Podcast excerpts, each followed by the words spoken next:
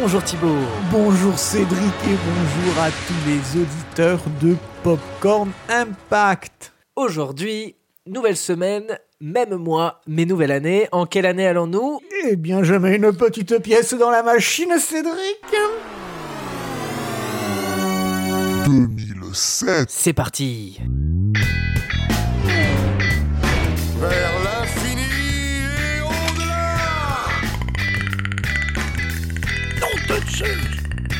Lilou Dallas Mood qui passe.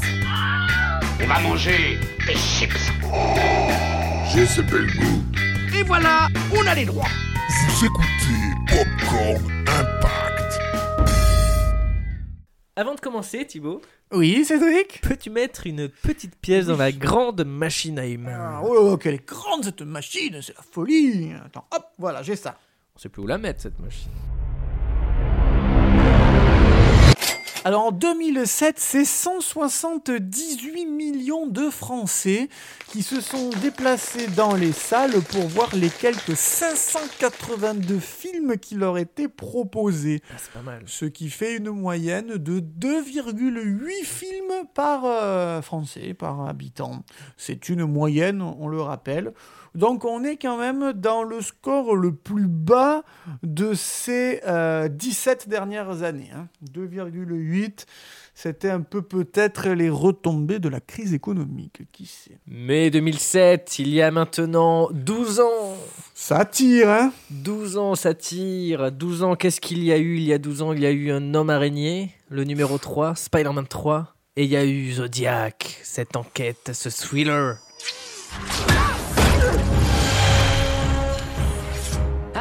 Savais que ça arriverait, Peter Il faut que tu me crois, je n'ai pas tué ton père C'est quoi le problème entre vous deux? C'est compliqué. Je déteste ces engins La vengeance est comme un poison. Elle peut s'emparer de nous et nous transformer en monstres. Spider-Man 3, Spider-Man 3, Spider-Man 3 au Québec, Spider-Man 3 en Allemagne, Ils l'ont Spider-Man appelé 3. Spider-Man au Québec L'homme pas- araignée numéro 3, Ils ont pas appelé la marinier 3 sorti le 1er mai 2007 de Sam Raimi avec Tobey Maguire, Kirsten Dunst, James Franco et j'en passe. Synopsis. Peter Parker a enfin réussi à concilier son amour pour Mary Jane. Donc euh, c'est pas c'est pas une métaphore pour dire son amour pour la marijuana. Ah, d'accord. Et Allez, je, je commence à apprécier le scénario. Ah mince. euh, dites-moi ça, imagine, imagine. Donc il arrive à concilier son amour, à concilier son amour avec Mary Jane et ses devoirs de super-héros. Mais l'horizon s'obscurcit. Il fait nuit. La brutale mutation de son costume qui devient noir décuple ses pouvoirs et transforme également sa personnalité pour laisser ressortir l'aspect sombre et vengeur que Peter s'efforce de contrôler.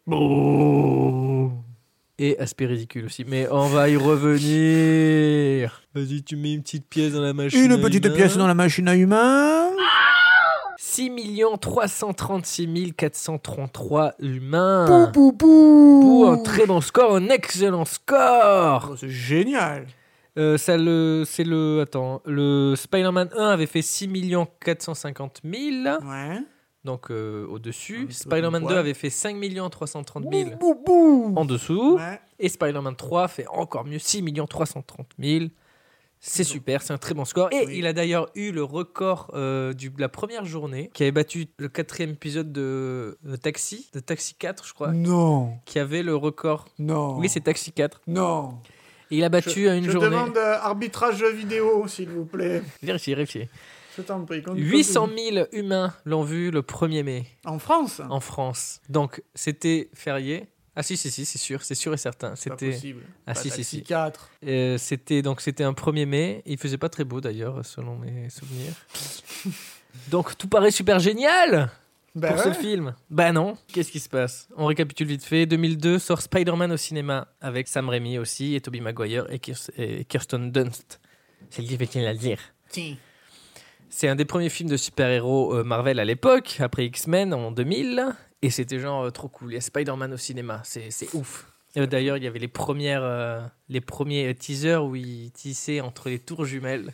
Ah oui. J'ai bien dit il tissait Il tissait au, au passé, et au passé. à l'imparfait. Et après, ils avaient annulé. Mais ça avait commencé avec ça. Mais bon, c'est une autre histoire. Nous y Oui. reviendrons plus tard. Donc, qui dit succès dit suite. Et après, il y a eu en 2004 Spider-Man 2. Et là aussi, succès critique et commercial. Il arrive à faire mieux que le premier niveau, euh, niveau euh, Critique.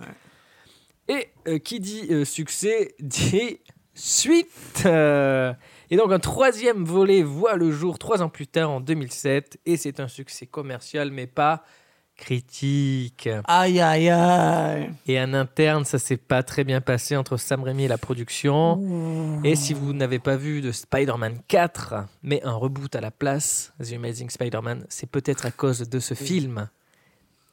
Alors, euh, précision, c'était bien un taxi, mais c'était le 2. Ah, Taxi pas le 2, 4. pardon, Taxi 2. 2, décidément. C'était en 2000, donc 7 ans plus tôt. Et oui, il était. Ouais. Le Taxi 4 est sorti plus tard. Ah, euh, Taxi- non, Taxi 4 est sorti en février 2007, donc quelques mois avant Spider-Man 3. Et donc c'était Taxi 2, mais donc un Taxi record 2, mais c'est super. un taxi, voilà, c'est un record. Et- 800 000 entrées en une journée, Ouais. 800 000. C'est Mais la donc, folie. Retournons vers notre Spider-Man euh, 4 qui n'a pas vu le, le jour. Du. Oui, qui donc peut-être à cause de, de ce Spider-Man 3, une des particularités qui saute euh, aux yeux quand on regarde Spider-Man 3, vous l'aurez peut-être vu, c'est le grand nombre de méchants, de- Oui. d'ennemis du héros. Beaucoup. Et alors que les deux premiers n'avaient qu'un seul, Bouffon Vert pour le premier, Docteur Octopus pour le deuxième. Et là, on a le nouveau Bouffon Vert, le fils du Bouffon Vert, l'homme sable et Venom. Et Venom. Et Venom, qui a eu un spin-off euh, assez récemment avec euh, Monsieur Tom, euh, Hardy, Hardy. mais qui n'a qui n'a rien à voir. C'est une autre une autre franchise. Ah. Ah, Et donc c'est beaucoup à gérer, trois méchants. Et c'est Venom surtout qui a posé problème. Sam Raimi n'aime pas du tout ce personnage, pour ne pas Ah. dire qu'il le déteste.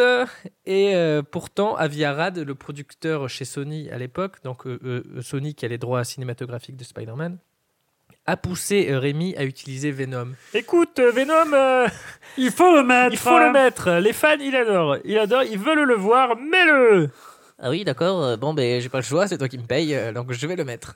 Et il le met à contre-coeur. Même si voir euh, Venom au ciné, c'était super cool à l'époque. Oui, c'est euh, c'est un super personnage, C'est Venom. un super personnage. Un, un très récent, je crois qu'il est écrit en 88. Et euh, il est très récent, donc euh, dans la dans l'histoire de, de Spider-Man, c'est le. C'est un des Bah, c'est derniers encore- méchants. Voilà, c'est un des derniers, un des derniers grands méchants. Mais ça ne, le film sort en 2007, donc euh, c'est pareil, c'est la même chose. je sais pas ce que je raconte. Thank you to be here. J'avoue que voir Venom au ciné, c'était super cool à l'époque. Mais euh, c'est c'est un méchant euh, qui en impose pas mal à ses classes. Et Sam Raimi répond donc aux exigences, il met Venom dans le film, et ça se voit qu'il aime pas trop. Il est traité et expédié en 2-2, le gars. Il arrive à la fin, enfin, il y a le symbiote. Donc le symbiote, c'est cette, euh, comment dire, une slime extraterrestre noire. Je vous gratifie de mon. Ouais. un petit côté ardissant. Ouais, ouais. Donc c'est cette symbiote noire qui va chercher un, un hôte.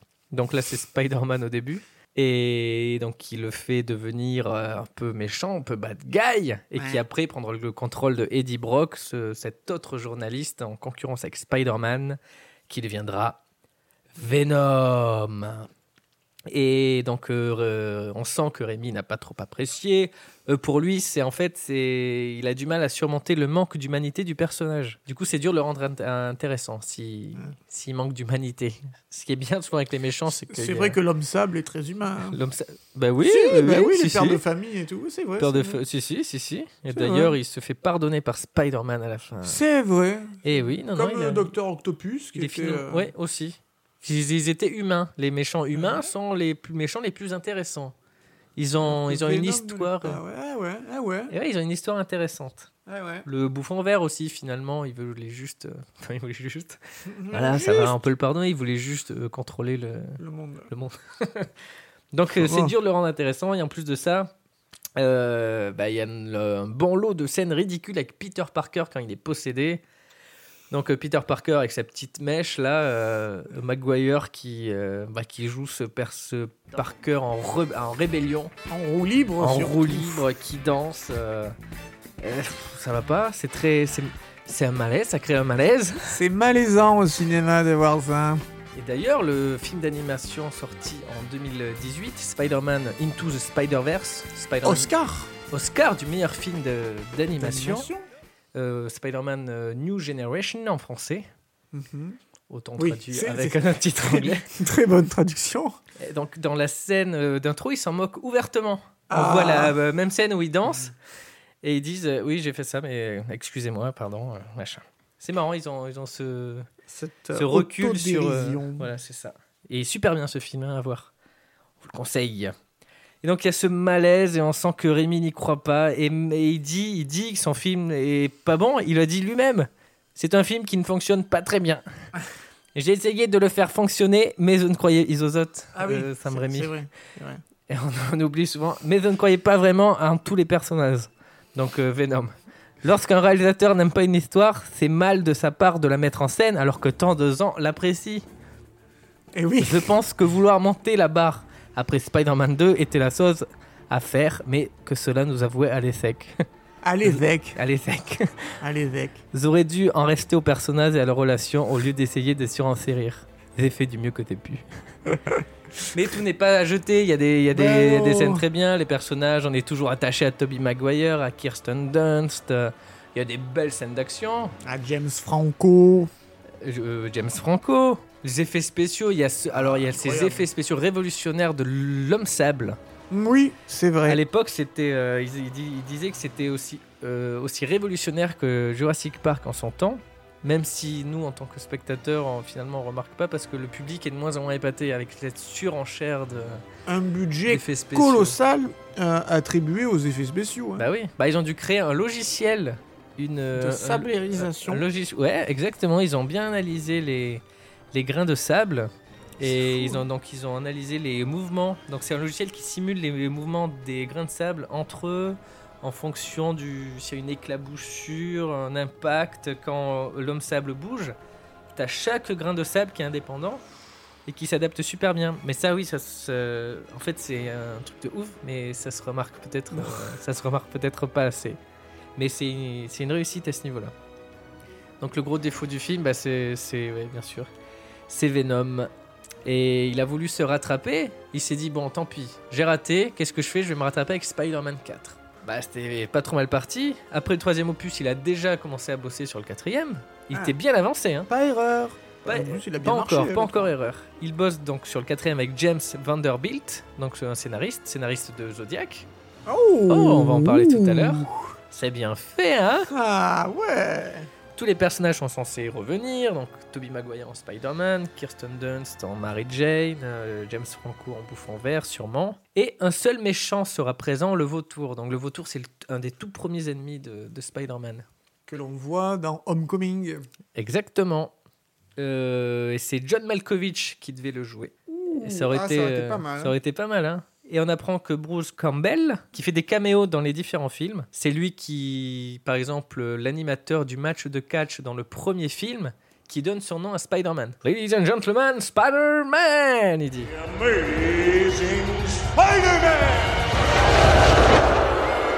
My name's the human spider.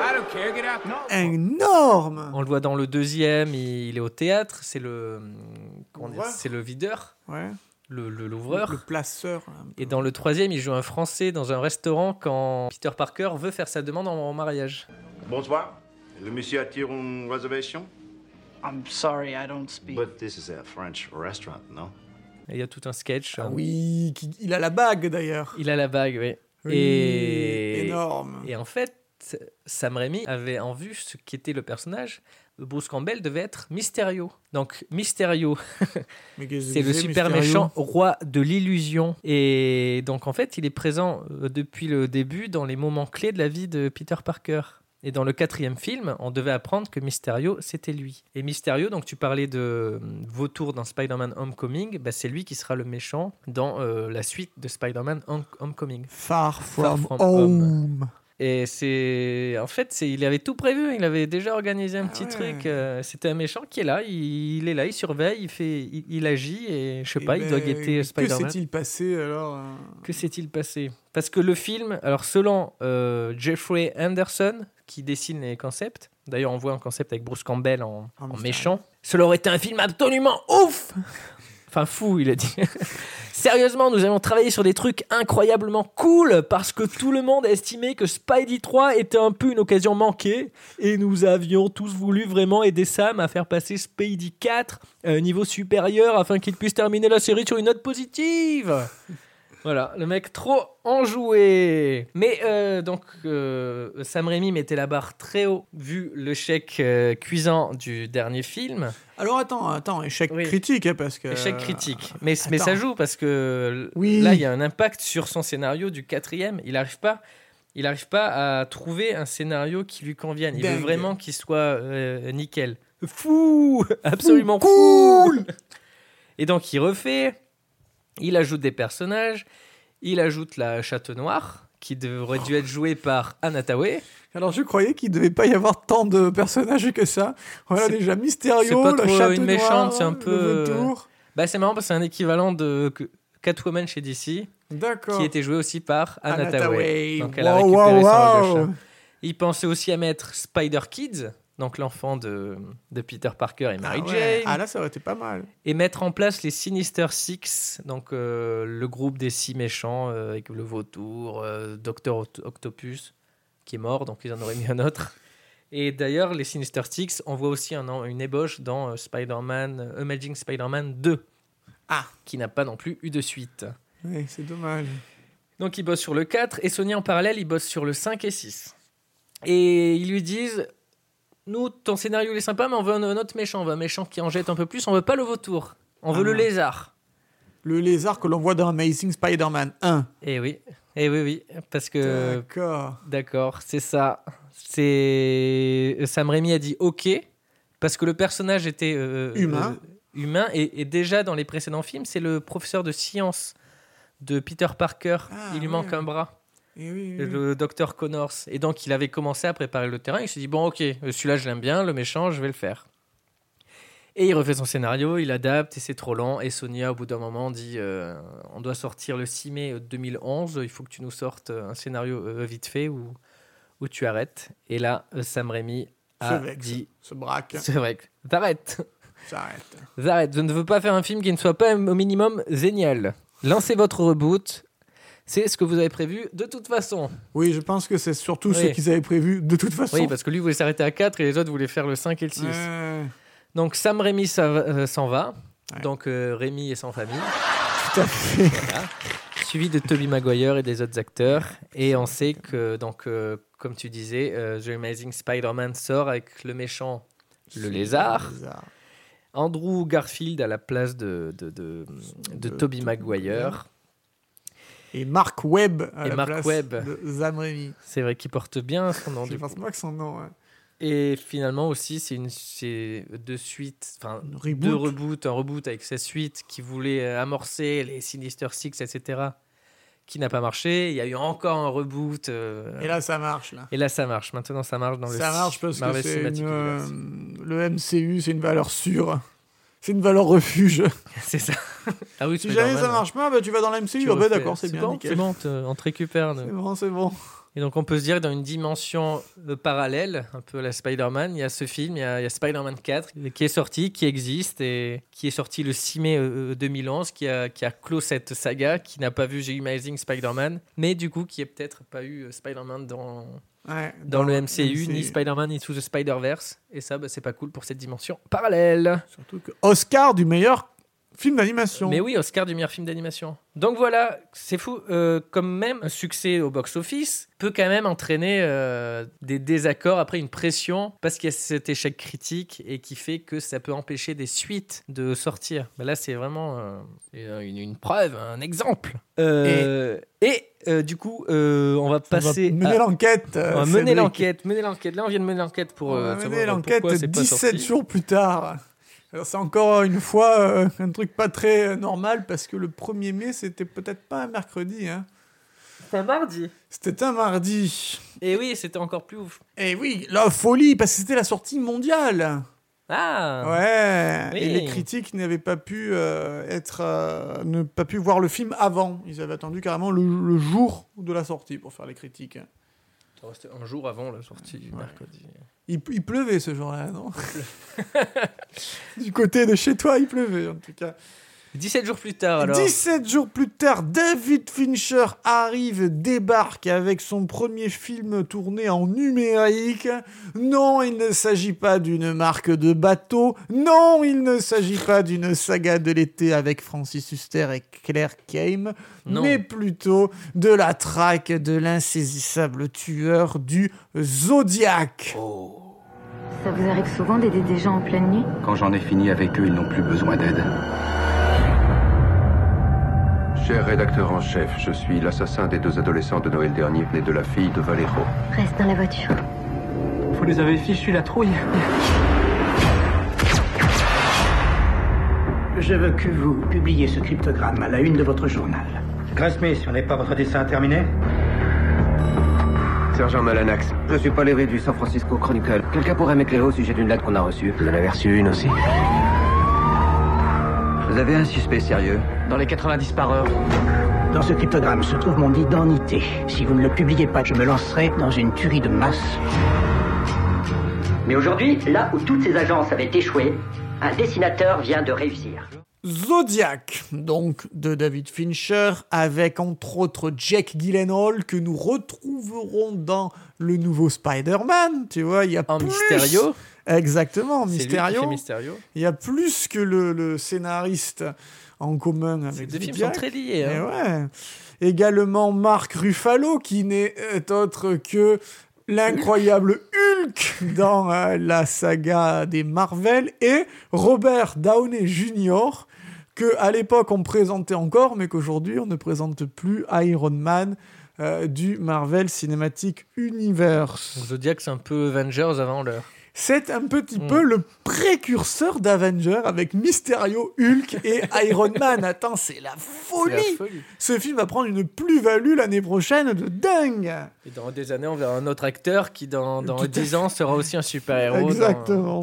Waouh. Alors, bref, résumé, c'est tout simplement la traque sur plus de 30 ans du tueur euh, surnommé euh, tueur du Zodiac qui a tué entre euh, 10 et 200 personnes. Oui, on ne sait pas. C'est assez vague, hein. C'est c'est un- c'est une fourchette assez, assez large qui a tué entre 10 et 200 personnes sur, euh, sur une trentaine d'années et, et dont on n'a toujours pas à l'heure euh, actuelle euh, le- la résolution de l'énigme. Donc, C'est le Jack l'éventreur de l'Amérique. Exactement, c'est un, c'est un film qui s'essaye à, à retranscrire une enquête semée d'embûches et qui finit dans une impasse. Une histoire vraie? Une histoire, ah bah bien sûr. Je parlais là, je parlais d'une histoire vraie. Le, le- le- le scénario colle à la réalité. hein. Alors Cédric, est-ce que tu peux euh, mettre une pièce dans la machine à Ouais, tout de suite. T'en as une? Oui, oui, oui, toujours. Ah bah oui, Regarde ça, regarde, regarde cette pièce-là. Regarde cette pièce bien brillante que je vais gaspiller. Super, vas-y, je la mets. 1 130 683 humains en France. Le 35e film de l'année. 35e film de l'année, et c'est également en France le plus mauvais score de David Fincher. ben, comme quoi. Donc, est-ce que la traque in- insoluble? Pour un plus mauvais score, c'est pas mal. Oui, pour un, plus mauvais score, c'est, euh, on va dire effectivement qu'il s'en sort pas trop mal. Alors sur l'exploitation mondiale, c'est à l'image de ce score, c'est c'est pas terrible. On est rentable à 100%, c'est-à-dire qu'il n'y a pas de bénéfice là-dessus. hein. On est juste à peine dans les frais. Bah, du coup, ils ont perdu de l'argent, même les studios. Ouais, c'est il y, a- ça, il y a- 100%. il y a- il y a moyen qu'ils qu'ils aient perdu un peu d'argent. Alors que pourtant, c'était euh, le troisième film le plus cher de, de sa carrière. euh, qui avait été fait euh, ben, au moment de sa sortie, c'était son film le plus cher. Parce qu'après, c'est l'étrange histoire de Benjamin Button et euh, The Girl with the Dragon Tattoo qui, qui ont coûté plus cher. Plus cher Donc, qu'Alien? c'était- Ouais, Alien, Ouais, ça n'a pas coûté euh, D'accord, d'accord. autant. Alors, il faut savoir une chose essentielle. David Fincher, le réalisateur, est avant tout un passionné et un technicien hors pair, un spécialiste des effets visuels, des Ouais. effets spéciaux, un perfectionniste, un maniaque, un acharné. Si tu Euh, me trouves d'autres synonymes. euh, metteur en scène. Un metteur De- en scène. Il a vraiment un sens du, du, du détail, du, détail. cadre, de la. Démoniaque. Il crée des ambiances, mais vraiment avec en, en deux images, tu es déjà dans un univers euh, il te- il te- il- Exactement. euh, particulier, met- il te le met en place très rapidement. Et, et cette notion de dictateur sur le tournage, de dictateur euh, du détail. Re- revoyons cette, euh, ce moment dans le making-of de Panic Room où il demande à son équipe de déco Vous m'enlevez un demi-centimètre au bar, vous m'enlevez ça, vous me mettez un clou ici, vous me bougez cette bouteille, vous me la mettez là-bas, vous me mettez un livre ici. Le mec a un vraiment un sens du détail, tout à fait, un perfectionniste, un sens du détail, d'une rigueur et un œil, un sur-œil. Il a plus qu'un œil, il voit plus que ce que l'œil voit. C'est un peu un génie à la James Cameron. Exactement. Il y a ce côté autiste. euh, Un autiste euh, Ce n'est pas euh, négatif, hein, mais ça veut dire qu'il se. est un autiste. Il est focalisé sur son, sur son film. Il veut que ce soit comme ça. Il est dans son, son truc à fond. Et c'est par cette, ce, ce jusqu'au boutisme, ce désir et ce besoin d'inventer le cinéma du futur qu'il tourne en 2007 intégralement son film en numérique. Et c'est une première. En 2007. Pour lui, en 2007, oui. Il y avait déjà eu Michael Mann qui avait fait Collateral et Miami Vice. Vidoc. Et Vidoc également. et euh, L'attaque des clones. Oui. Mais pourquoi Collateral et Miami Vice euh, m'intéressent plus particulièrement? Parce qu'ils utilisent la même caméra. Ah, oui, c'est vois ton petit sourire. La Thomson Grass Valley Viper Film Stream, La fameuse. qui filmait en 2007 déjà en 10 bits 444. Alors, ça vous dit peut-être peu si vous n'êtes pas initié, mais euh, c'est... euh, euh, 2 bits, euh, 444. Ouais, 444. Ça, ça fait 16, on est, euh, C'est euh, avec un avec un, un flux d'images non compressé. Enfin bref, on, on passait de, de la DV de David Lynch. Donc la DV, c'est un format euh, numérique, mais qui, on le ressent, Ouais, on le ressent énormément. On ressent que c'est du numérique. Il y a cette Revoyez image le trop lisse. Empire de David Lynch, qui est sorti la même année, et vous comprendrez la différence entre la DV. Revoyez le 28 jours plus tard de Danny Boyle, Et là, vous voyez que qui c'est. est tourné aussi en DV. C'est en DV aussi ouais, C'était avec la Canon Ah oui, mais après, ça XL1. marche avec le film aussi. Vous aviez en fait à cette époque-là des films qui se tentaient dans le numérique mais qui n'étaient pas filmés en HD, en fait, qui étaient filmés en, en- en un format standard. Et vous aviez les premiers films euh, tournés en numérique, euh, donc euh, notre Cocorico Vidoc Vidoc qui était tourné, je crois, avec une Sony, mais alors là, je ne mettrai pas du tout ma main à couper. Et euh, dans la foulée, il y avait eu, avec la même caméra, l'attaque des clones, et un peu plus tard, euh, surtout Collatéral et Miami Vice, qui avait une esthétique particulière, euh, qui jouait justement avec l'outil numérique, qui forçait, qui poussait la caméra dans ses retranchements, qui faisait une mise en scène de film numérique, qui se, ça se choquait un petit peu. hein. Tu revois Collatéral. soleil, euh, ouais, tu vois Miami Vice. C'était une utilisation qui n'était pas encore optimale. Moi, ça me dérangeait un peu. Alors que David Fincher, avec la même caméra, la. Grass Valley Viper Film Stream, non, mais euh, euh, propose une euh, mise en scène euh, Qui s'adapte. traditionnelle, Traditionnel. avec du steadicam, avec du travelling. Avec... On n'est pas sur la recherche, parce que tu regardes Vidoc, ça explose. Ouais. Ça explose. Donc, cette nouvelle technologie excite notre ami David, qui euh, est, là, court à, à droite à gauche avec ses deux caméras, puisqu'il filme à deux caméras. Euh, il se dit c'est super. Pour gagner du temps, il va faire incorporer un système de clap numérique pour la synchronisation, donc même pas besoin de clapper. Pour Donc le clap, c'est ce, bah, le clap au début du- petit, euh, euh, d'une scène, euh, ce qu'on qui clap. permet de synchroniser image et son. Très technique, un petit gros point technique. Gros point technique, oui, mais attends, ça Mais lui permettait d'économiser 30 minutes de Ah, tournage oui. par jour C'est énorme. pour, euh, pour faire plus de scènes. Parce que le numérique permet de filmer plus vite et c'est moins cher. On va plus vite. C'est un homme moderne qui s'adapte à son temps. Exactement. David Fincher qui nous propose ici une reconstitution minutieuse, une reconstitution chirurgicale, car il, il n'utilise pas que ses effets spéciaux pour faire du sang, hein. il les utilise aussi pour ajouter de la profondeur au film, pour l'ancrer dans plusieurs périodes temporelles. Le film se déroule sur 30 ans avec une réelle euh, partie sur les années 60 et une réelle grosse partie sur les années 70 et un épilogue qui se prolonge un peu dans les années 80, mais il y a vraiment ces deux décennies qui se luttent avec une évolution des personnages, notamment le personnage de Paul Avery, interprété par Robert Downey Jr., qui oui. Dans les années 60 un golden boy du euh, San Francisco Chronicle, puisque ce sont des journalistes, il est journaliste. Golden boy où tout sourit, qui sourit à la vie, et qui, Tony dans Stark. les années 70, devient alcoolique et drogué. Tony Stark. Un petit peu comme Robert Downey Jr., l'acteur Eh oui, pareil. C'est le- qui a subi plusieurs problèmes de drogue qui se sont résolus devant les tribunaux et qui a connu depuis une véritable rédemption. Enfin, on l'espère. Donc, oui, elle, m'a- Oui. elle m'a l'air d'être rédemptionnée. Ça fait quand même 10 ans qu'il est 10 ans Iron qu'il Man. est- qu'il est actif et qu'il a du a succès. surtout aucune casserole. On le voit pas euh, faire des, des sorties de route. Ouais, ouais. Donc, euh, il y a cette reconstitution minutieuse de Fincher qui, grâce au numérique, lui permet d'être encore plus jusqu'au boutiste. Par exemple, Cédric, tu vas me demander, mais où veux-tu en venir Mais où veux-tu en venir, euh, Thibaut La première scène du film, qui ouvre, la première scène de crime du film, pardon, qui ouvre le film, donc c'était une phrase un peu... euh, Donc la première, première Voilà. scène.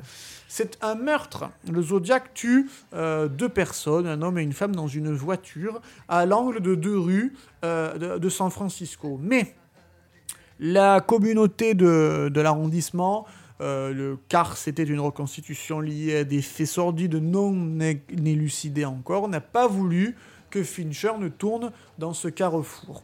Donc, que Nini il a dit, il est hors de question.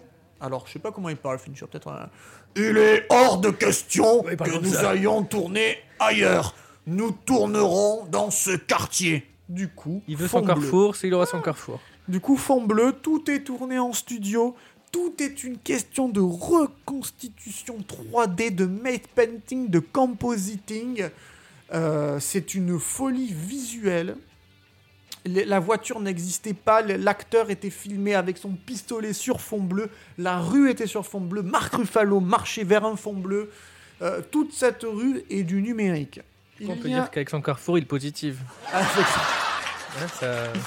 Il y a une deuxième scène de crime euh, qui se passe euh, dans les- au bord d'un lac. Eh bien, Fincher a regardé des documents avec minutie et a vu qu'il y avait un vieux chêne euh, au bord du lac. Or, au moment du tournage, donc 30 ans après les faits, le chêne n'existait plus. Il a fait replanter un chêne à l'endroit précis où il y avait un chêne. Il était hors de Oh question qu'il n'y eut pas de chêne lors du tournage de sa scène de crime supposée se passer dans les années 60. C'est dommage que ce c'est pas si bien marché son film. Un malade. C'est un malade. Un, un- un perfectionniste. Un euh, perfectionniste. Et comme toujours chez Fincher, et alors là, c'est pas que. Alors là, là, là, je vais vous ouvrir les yeux, j'espère bien. Enfin, c'est pas moi, hein, c'est Fincher. hein. Mais euh, j'espère bien euh, vous satisfaire. Il y a cette science du mouvement de caméra. Le mouvement de caméra chez Fincher, remarquez-le, rematez-vous un Fincher, que ce soit de Alien 3 à Gone Girl, en passant par Fight Club, Button Millennium. ou ce Zodiac, Millennium. Il y a des beaux effets dans Millennium. Oui, il y a ce suivi du personnage. On est immergé avec le personnage que Fincher nous filme. C'est vrai. Et donc la caméra bouge sans cesse avec le personnage. Le personnage se déplace, la caméra se déplace. Le personnage se redresse, la caméra se redresse. Le personnage reste toujours sur une même ligne de fuite, sur une même, un même quadrillage. C'est un point fixe, il ne bouge pas. Et ça, on s'en rend pas compte. On ne s'en rend pas compte jusqu'à ce qu'on s'en rende compte. Et à partir du moment où on s'en rend compte, je peux vous dire qu'on s'en rend compte on s'en rend compte. Et quand on s'en rend pas compte, en fait, on s'en rend compte. Parce que quand on Mais voit un film de Fincher, on de se rend compte qu'on voit un film de Fincher. Oui, il a sa patte. Il a, Il a son- sa patte. Et sa patte est extrêmement délicate à mettre en place. C'est pour ça qu'il est réputé pour faire énormément de prises. Ils ont fait par exemple, il y a une scène toute bête, là c'est une petite euh, ellipse, dans Social, dans Social Network, il y a une scène toute bête où euh, Jesse Eisenberg tape son clavier euh, sur le bureau et dit J'en ai marre de toi Bam Bam Ils l'ont refait 99 fois cette prise. Et à la fin, il en avait vraiment marre. De... À la fin, il avait vraiment marre. de- de- de je sais pas qui. Parce qu'il y a cette mise en scène, ce jeu de caméra qui est beaucoup plus difficile à, à- à faire que ce que l'on ne penserait. Et en fait, la mise en scène de Fincher, en plus d'être complètement folle d'un point de vue technique, est complètement hallucinante d'un point de vue mécanique. Ce mec est au-dessus du game. C'est pas pour rien qu'un de ses films s'appelle The Game d'ailleurs, hein, avec Michael Douglas. Ce mec est au-dessus, au-dessus du game. Et si vous en êtes pas sûr, Regardez. eh bien, il y a un film qui est sorti la même année qui s'appelle The Zodiac, un téléfilm qui a rapporté 86 000 dollars, qui est même pas sorti en France, sorti directement en DVD. La même histoire? La même histoire, la même histoire, c'était l'époque des projets concurrents. Tu avais The Zodiac avec Robin Tunney, celle qui joue dans Prison Break, la- l'amoureuse de Lincoln Burrows, et tu avais le Zodiac de David Fincher. Rien à voir. Les deux films n'ont rien à voir. Le film de Fincher est à l'image de son metteur en scène, méticuleux, des effets spéciaux tout le long du film, et pourtant on ne s'en aperçoit quasiment pas parce que ce ne sont pas des effets spéciaux qui se voient. Ce sont des fort, effets hein. spéciaux voilà, qu'on on ne, on ne suspecte pas. Mais c'est le génie de ce mec, c'est le génie de son film. Faire tenir un film sur 30 ans, les mecs 30 ans. Et ils- 30 je, ans je me souviens pas, on les voit vieillir, ils sont, ils sont grimés ils sont... Alors, on les voit pas vraiment vieillir, vieillir. Mais euh, c'est l'évolution de la société qui change. Il y a de cette rupture entre les années 60 et les années 70. Hein. C'est vraiment euh, une, euh, transformation de la société, à l'image de, ce qui s'est vraiment passé.